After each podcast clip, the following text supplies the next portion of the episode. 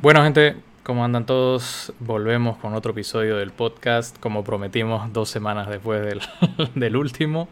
Vamos a tratar de mantener... Cumplimos esta vez. Exactamente, vamos a tratar de mantener la regularidad. Y bueno, ahora tenemos cinco nuevos temas basándonos en, bueno, lo que ha ido pasando, ¿no? Durante, durante la semana.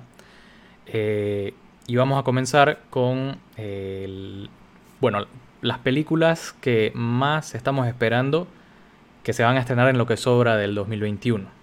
en estos próximos tres, meses, Sí, tres meses. Eh, con, con, o sea, tenemos eh, más claridad ahora en, en, cuanto a fechas de estreno. Eh, sobre todo octubre va a ser un mes muy cargado de estrenos. Entonces, sí, además normalmente es, es la última la, el último sector del año donde se estrenan la, la, mayor cantidad de películas y las películas con más calidad en realidad, porque es como el sector que toma en cuenta más las premiaciones. Sí, es verdad.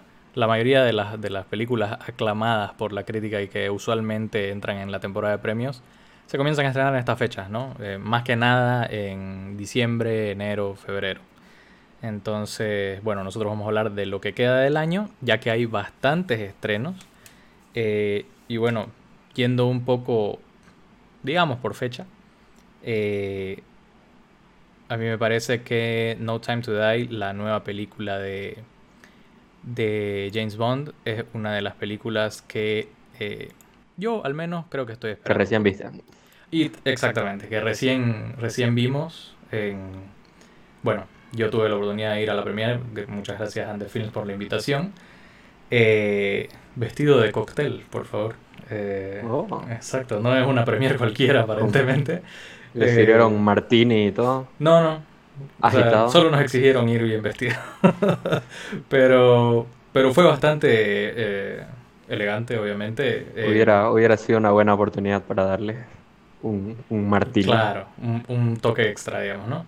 Pero eh, de todas formas, eh, logramos ir a la premiere y fue. Para mí fue una muy buena despedida para Daniel Craig.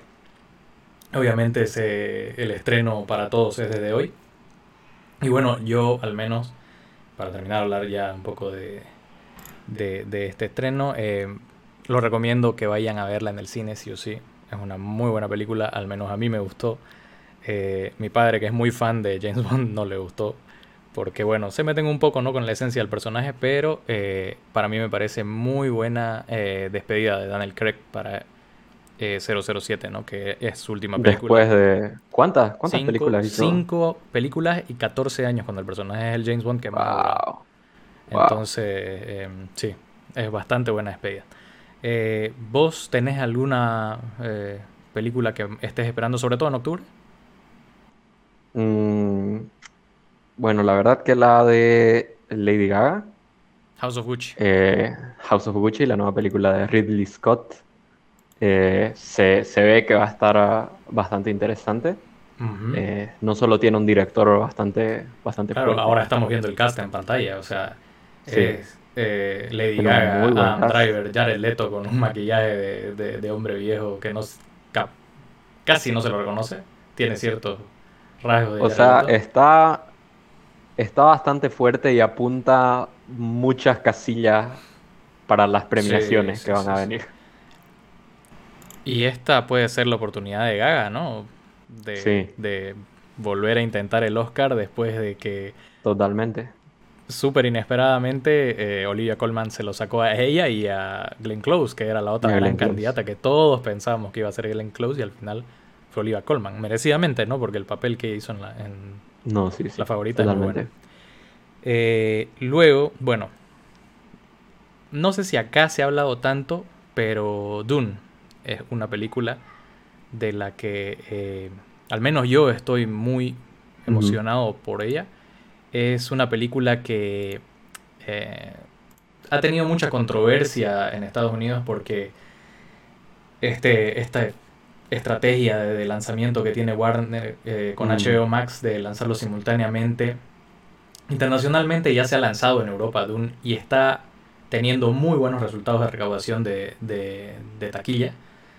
Eh, y en Estados Unidos muchos expertos están diciendo que tal vez en Estados Unidos no tenga el mismo impacto, justamente por el estreno simultáneo en, en HBO Max. Sí, lastimosamente que ha, ha, estado haciéndole daño a muchas, a muchas películas esto del estreno simultáneo, ¿no? Totalmente. O sea, ya de por sí que aquí los latinos pues, no, tenemos nuestros métodos eh, mucha gente que sepa usar un VPN y tenga HBO Max probablemente no vaya al cine justamente por el hecho de que puede verla en su casa.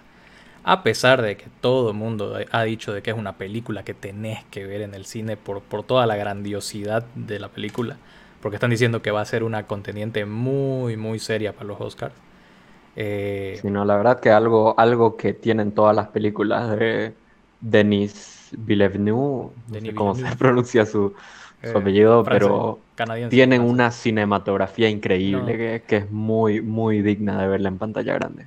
Eh, yo sé que tuvo Prisoners y no me acuerdo cuál es la otra antes de Arrival, pero a mí la que me agarró a Denis Villeneuve y, y, de la cual desde esa película yo lo sigo es Arrival. Blade Runner. Blade Runner, antes de esa es Arrival, pero Arrival a mí a mí me parece, creo que es la mejor película, una de las mejores películas de 2016.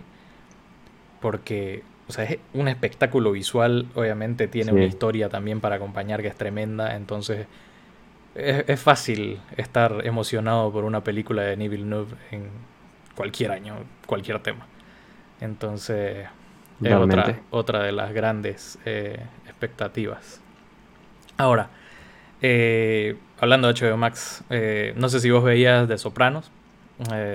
Esta serie de HBO.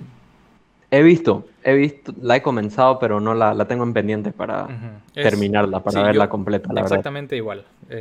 Considerada una de las mejores, series, de la historia. Uno de los mejores personajes que es Tony Soprano, interpretado por el fallecido eh, James Gandolfini, que HBO Max va a lanzar también simultáneamente con los cines eh, The Many Saints of Newark, se llama la película, eh, Los Muchos Santos de Newark, digamos, en la que va a actuar el hijo. El hijo de... Sí, es una, de James Gandolfini. Una precuela, ¿no? Es una precuela va a actuar como Tony, Sopranos, exacto. va a actuar como Tony Soprano en una versión joven, obviamente, para que, o sea, el, el, tagline de la película básicamente es quién hizo a Tony Soprano. Entonces, este. Es, una... Va a ser como su origin story de, Tony Soprano. Es, algo por lo que estar, digamos, si te gustó y, tenés una buena eh, percepción, digamos, de la serie, es algo por lo que estar bastante emocionado. Ahora, mira, yo no tuve una buena eh, percepción, digamos, de la primera película. Pero lo que ha llegado desde las personas que han llegado a ver la segunda parte eh, en screenings y en, funciones anticipadas han dicho que Venom, Let There Be Carnage está muy buena, eh, que acelera, digamos, y, engrandece todo lo que la primera no hizo. Y, y que es la... Em, película esencial, digamos, de Marvel y el universo de Spider-Man. No quiero, no quiero hacerme ilusiones, la verdad. Tengo, tengo muchos problemas con, la primera. Yo también. Y no sé, estoy, estoy yendo o voy, voy a ir eh, sin expectativa alguna. Sí. La verdad. Mira, o sea, para mí es algo bueno que esté Woody Harrelson. Woody Harrelson prácticamente todo lo que hace lo hace bien. Eh, como Carnage. claro, o sea, pero también, también en la primera, eh, la verdad que se esperaba del, de un protagonista igual que es un Tom Hardy. actorazo Tom Hardy, pero sí. pero la verdad que el guion mucho mucho tiene que ver en, con lo que terminamos viendo a pesar de tener un gran actor. Exactamente, y sobre todo el hecho de que la película sea PG-13. Que teniendo a un Venom, teniendo, y ahora sobre todo teniendo un Carnage, que le des un PG-13, O sea, yo creo que Venom nunca va a ser de verdad Venom con un PG-13, ¿me entiendes? Entonces, es como que ahí hay una oportunidad muy, muy desaprovechada. A eh, pesar de que, de que ya se ha visto, de que funciona igual de bien hacer una película de, superhéroe o de antihéroe que tenga una calificación más, más adulta, que tenga un, un 17 o, que tenga clasificación R. Logan, Deadpool, o sea... Obvio. Son y además no estás hablando de, un superhéroe menor, digamos, o un antihéroe menor. Estás hablando de Venom. Yo creo que. Totalmente. Fácilmente podría. Podría eh, lograr eh, buena recaudación en taquilla con una calificación para mayores de 18 años. Ahora, una que. Eh, sí se, han visto, digamos, buenos intentos de marketing para esta película, creo, es la nueva película de Edgar Wright, eh, director de, entre otras, eh, Scott Pilgrim versus, versus the World, eh, Baby, Driver, que es ah, una muy buena película, es muy buena Baby Driver, a pesar de que odio a Ansel Elgort, pero es muy buena. este... Cambió, cambió mi opinión sobre, sobre Ansel Elgort, bueno, no sé. Last Night in Soho. Es, por lo que se han visto en los trailers, va a ser bastante interesante esta película una película con Thomasin Mackenzie y con eh, Anna Taylor Joy. Anya Taylor, Joy, que está, está sonando, sonando mucho. fácilmente una de las mejores actrices del 2020-2021. la eh, latina más sonada sí, la, la de Hollywood. Eh, la verdad, se ve muy bien esta película. No te voy a decir que no. confío mucho en Edgar Wright Ah, eh, sí, es interesante, ¿no? O sea, un, un ¿qué es? Un thriller eh, psicológico. Sí, o sea, tiene elementos algo por ahí va. Bastante. Algo, bien diferente a lo que ha hecho antes Edgar Wright, que es más dirigido a la comedia. Correcto. Un poco de acción con Baby Driver, pero, pero esto ya como que se va a otro lado totalmente. Correcto es totalmente diferente a lo que ha hecho Edgar Wright y es algo emocionante porque se está saliendo de su zona de confort. Entonces vamos a ver eh, qué nos da ¿no? Eh, Edgar Wright con esta nueva propuesta. Ahora, eh, yendo un poco más lejos, ya no tanto, bueno, podríamos mencionar, digamos, The Last Duel, que es esta película de... Es también de Ridley Scott. O sea, Ridley Scott tiene dos películas en octubre. Mm, había escuchado. Sí. Claro que o sea, se ha opacado por, Obviamente,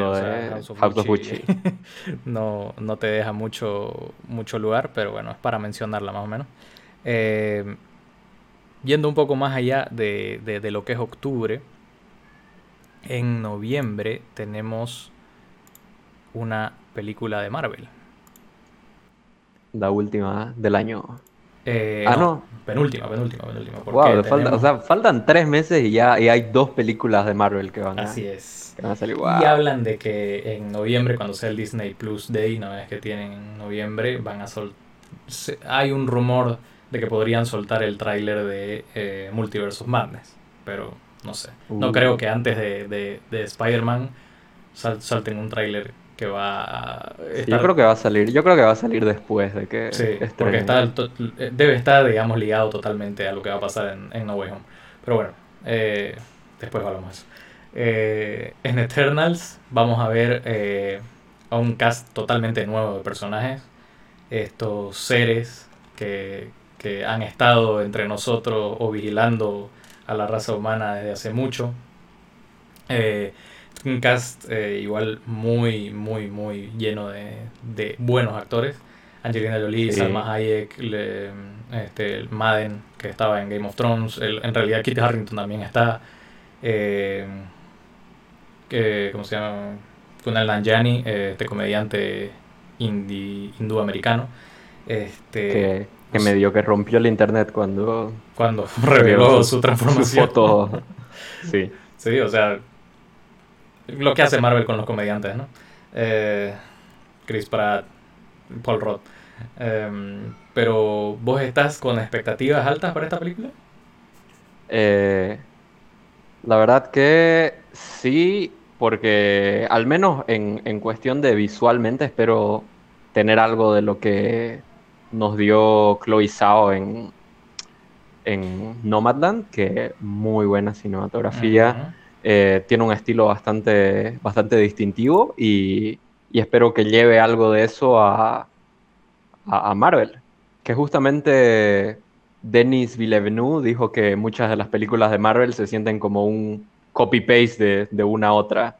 Y, y, luego salió Chloe Zhao a decir que The Eternals está basada en la cinematografía de Denis Villeneuve. Y Así que... algo medio un poco tonto para decir de, por parte de Denis Villeneuve, considerando que está haciendo una película de... O sea, que es un remake. Entonces, bueno. Pero, eh, algo que sí eh, se ha hablado mucho es que Kevin Feige, más que hablar de Shang-Chi, que la rompió en la, en la recaudación de taquilla, y, y de No Way Home, ha hablado mucho de esta película como que va a ser la primera película de Marvel en ganar Oscar a Mejor Película. Que está tan seguro de eso. Esa, esa, es una apuesta bien, ¿Sí? bien pesada. Sí, sí, sí. Yo cuando lo leí fue así como que estás, estás loquito, este, Kevin. Pero tiene mucha confianza aparentemente en el hecho de que sea Chloe Zhao la directora y aparentemente cómo están desarrollando esta historia. Entonces vamos a ver eh, cómo le va a Eternals en la temporada de premios.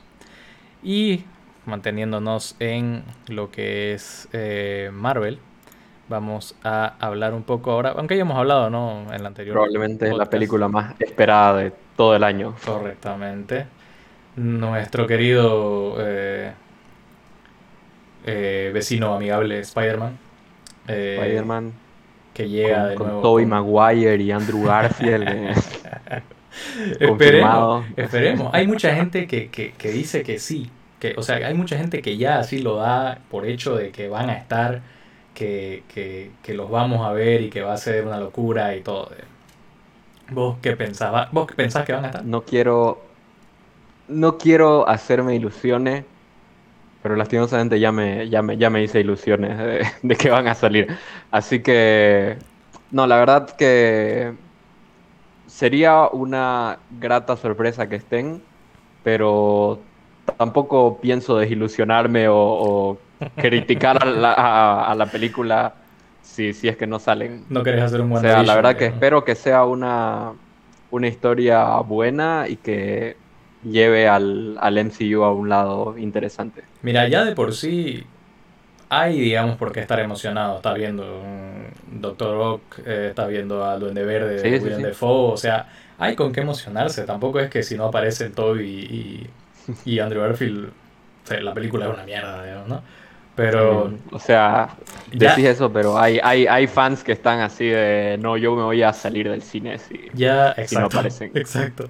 O sea, ya de por sí, el hecho de que no hayan dicho nada, o sea, que Marvel no haya dicho nada, y que encima están jugando con la expectativa porque sale, has visto las fotos de, de, Tom Holland señalando, haciendo el meme de los tres Spider-Man, a pesar de que solo hay uno está apuntando a otro controlado.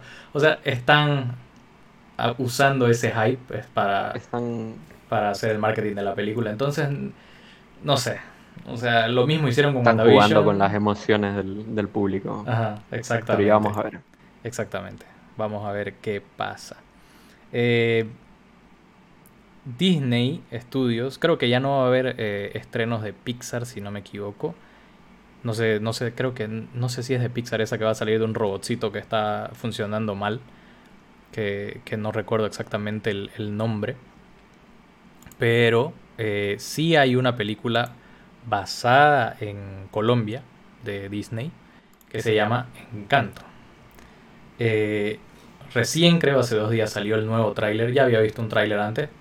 Y la premisa es que es una familia de, de, colombianos, obviamente. Bueno, no sé si todos son colombianos, pero está en Colombia. Eh, y básicamente todos tienen poderes mágicos que les da esta casa, menos uno de los miembros de la familia. Y cuando hay una situación donde todos los miembros pierden sus poderes, la que va a poder, la única que puede salvarlos es la que no tiene poderes. Entonces es, eh, me parece interesante, sobre todo que esté eh, basado en, un país latinoamericano, eh, que vuelven luego de haber estado en Coco, con Coco. Eh, pero me parece interesante la animación, como, como, como siempre con Disney, está bastante buena y, y vamos a ver, ¿vos has visto algo sobre esta película? Mm, la verdad que he visto muy poco sobre esta película, aparte del, del tráiler que salió. Eh, y no sé, eh, últimamente he estado como que teniendo esa sensación de que las películas de Pixar están como quedando un poco relegadas en el, en el catálogo de, de Disney.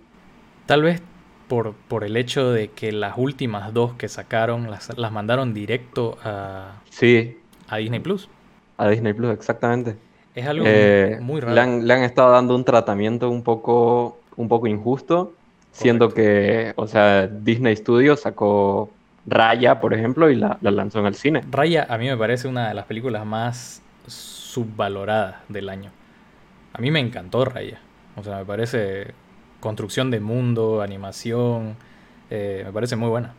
Sí, pero a la vez eh, te hace pensar en cómo están tratando las películas de Disney versus las de las de Pixar. Sí, sí, sí, le están dando mucha, mucha preferencia a lo que es Disney.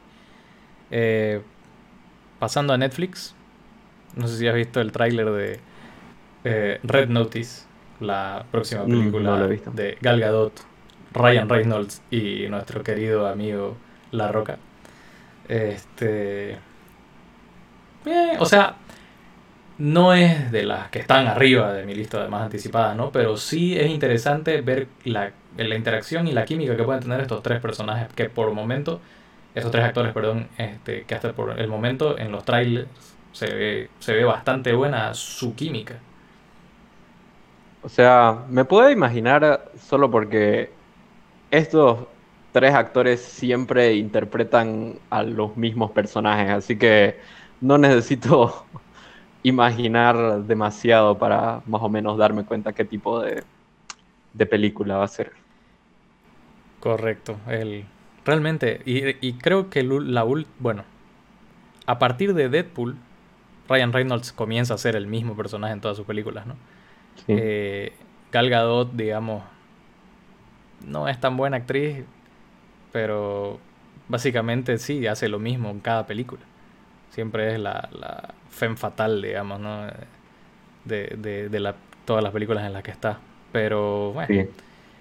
Y quedándonos en, eh, en Netflix, está la película que yo creo va a estar fuerte en, en, en, el tema de, de, las premiaciones con Netflix, que sería Don't Look Up, eh, que va a contar con un cast relleno de, de estrellas comenzando por Leonardo DiCaprio y Jennifer Lawrence, que con esos dos ya podrías hacer una película y venderla solo con ellos dos.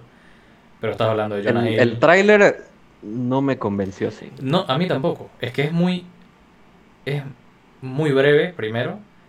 Y se concentran eh, simplemente en esta escena de, de, la oficina oval donde, donde le están diciendo a la presidenta que es Meryl Streep que viene un cometa y se va a chocar con la Tierra me, chocó realmente ver así a, estos actores así súper grandes de renombre y el tráiler parecía una película de comedia X. Un, sketch de Saturday Night Una acción, acción comedia.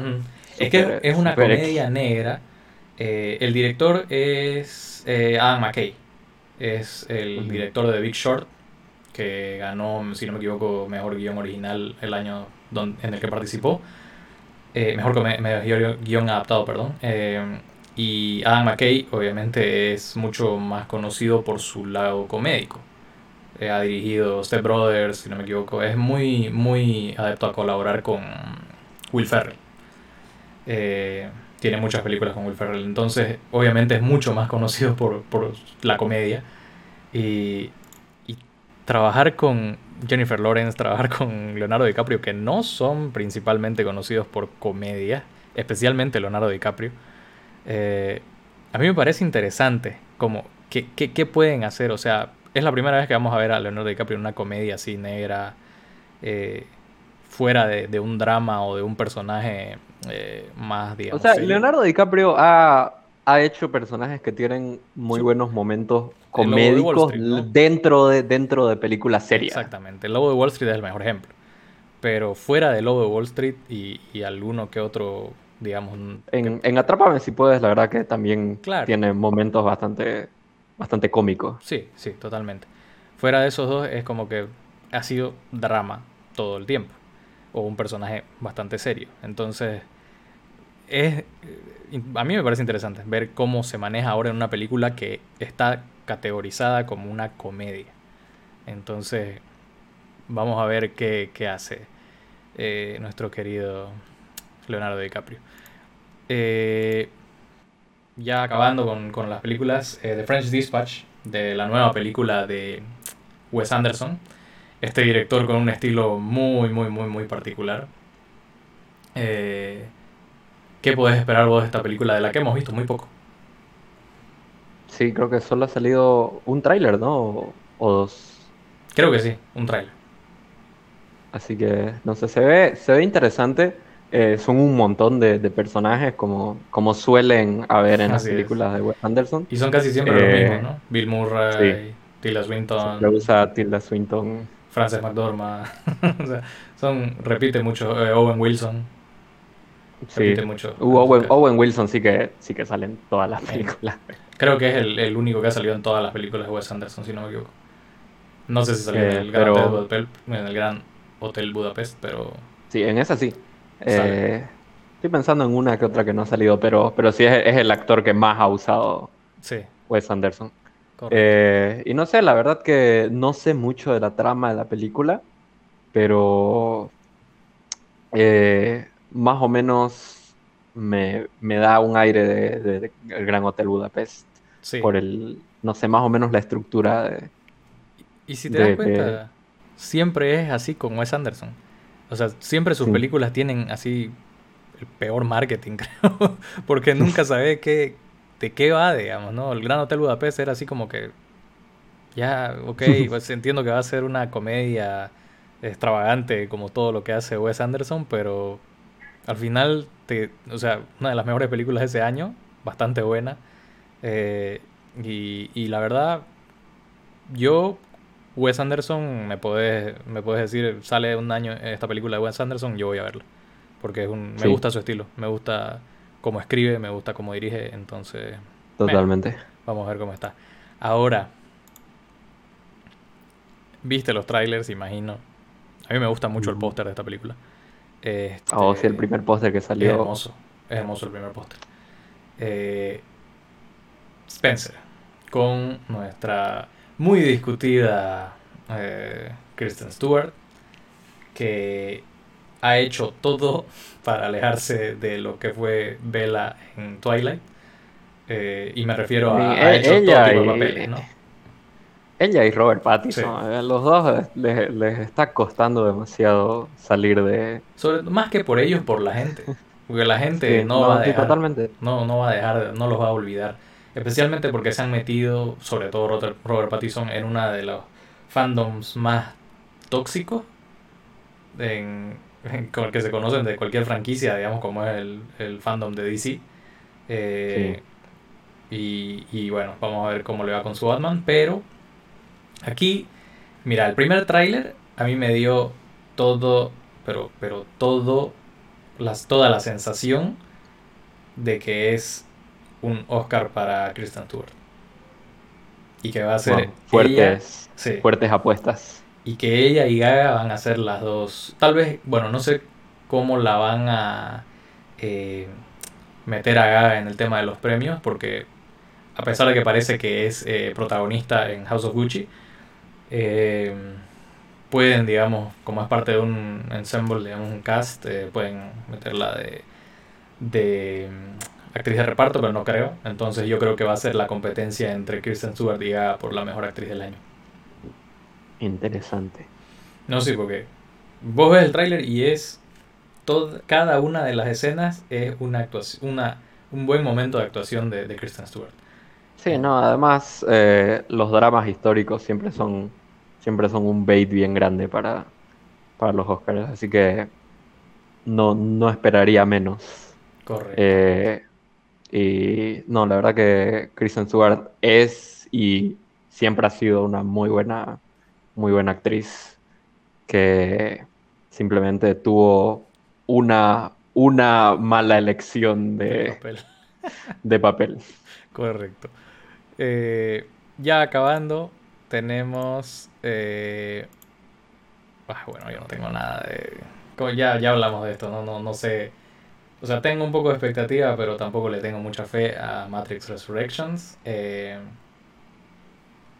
ya hemos hablado Sigo de esto. sin, sí, sigo sin haber terminado la, la trilogía. Bueno, tú tuviste dos semanas, tampoco es tanto tiempo. Este, pero por eso te digo, o sea, vamos a ver qué tal sale. Eh, yo al menos tengo las expectativas muy bajas de esta película. Eh, entonces, vamos a ver. Por mí, por mi lado, básicamente, eso en cuanto a, Matrix Resurrections. Eh, y según creo que he visto, va a salir a final de año West Side Story de Steven Spielberg. Este remake Es un, de es un remake, ¿no? es un remake de uno de los musicales más conocidos de, de, de la historia del cine prácticamente. Eh, está tu amigo Ansel Elgort, yo no, no sé por qué, pero está ahí. Eh, y, o sea, Spielberg es obviamente uno de los directores legendarios de, de, de, de Hollywood junto con Scorsese y algún otro. Eh, la verdad, no sé qué esperar de esto porque no- nunca sentí que un remake de West Side Story fuera necesario. Sí, no la, no la he visto, no la he visto la, la original, así que, pero sé el impacto entre otros musicales que ha tenido, que ha tenido West Side Story, así que no sé, no, no sé qué esperar. Sí, es, es- la verdad, por más que la haya visto, yo tampoco sé qué esperar porque no sé qué diferente podrían hacer de lo que ya se hizo. Y bueno, creo que, al menos por mi parte, de lo, de lo que, de lo que investigué que podría salir y me pareció bastante interesante mencionar, Nightmare Alley es la nueva película de mm, Guillermo del Toro, que desde The Shape of Water no había hecho nada, eh, como director, obviamente. Eh, en- y con esta película se está reuniendo con un cast bastante fuerte. Que sería Bradley Sí, Cooper, eh, Rooney Mara, eh, Kate Blanchett y Toni Collette, nuestra amada, amada Toni Collette. uff, Toni Collette. Eh, muy poco se sabe de esta película. eh, y, pero bueno, es Guillermo del Toro, sabes que van a haber criaturas, sabes que va a haber misterio, eh, tal vez algún romance interespecie, pero Posiblemente. posiblemente. Pero sí, o sea, Guillermo del Toro usualmente nos deleita con buenas películas, entonces es igual algo para estar atentos. Sí, es, Eh, es otra de esas de que no necesito saber mucho, solo, solo necesito saber que es una película de Guillermo del Toro Así y es. voy a ir a Como- verla. como en muchos otros casos de lo que hemos mencionado.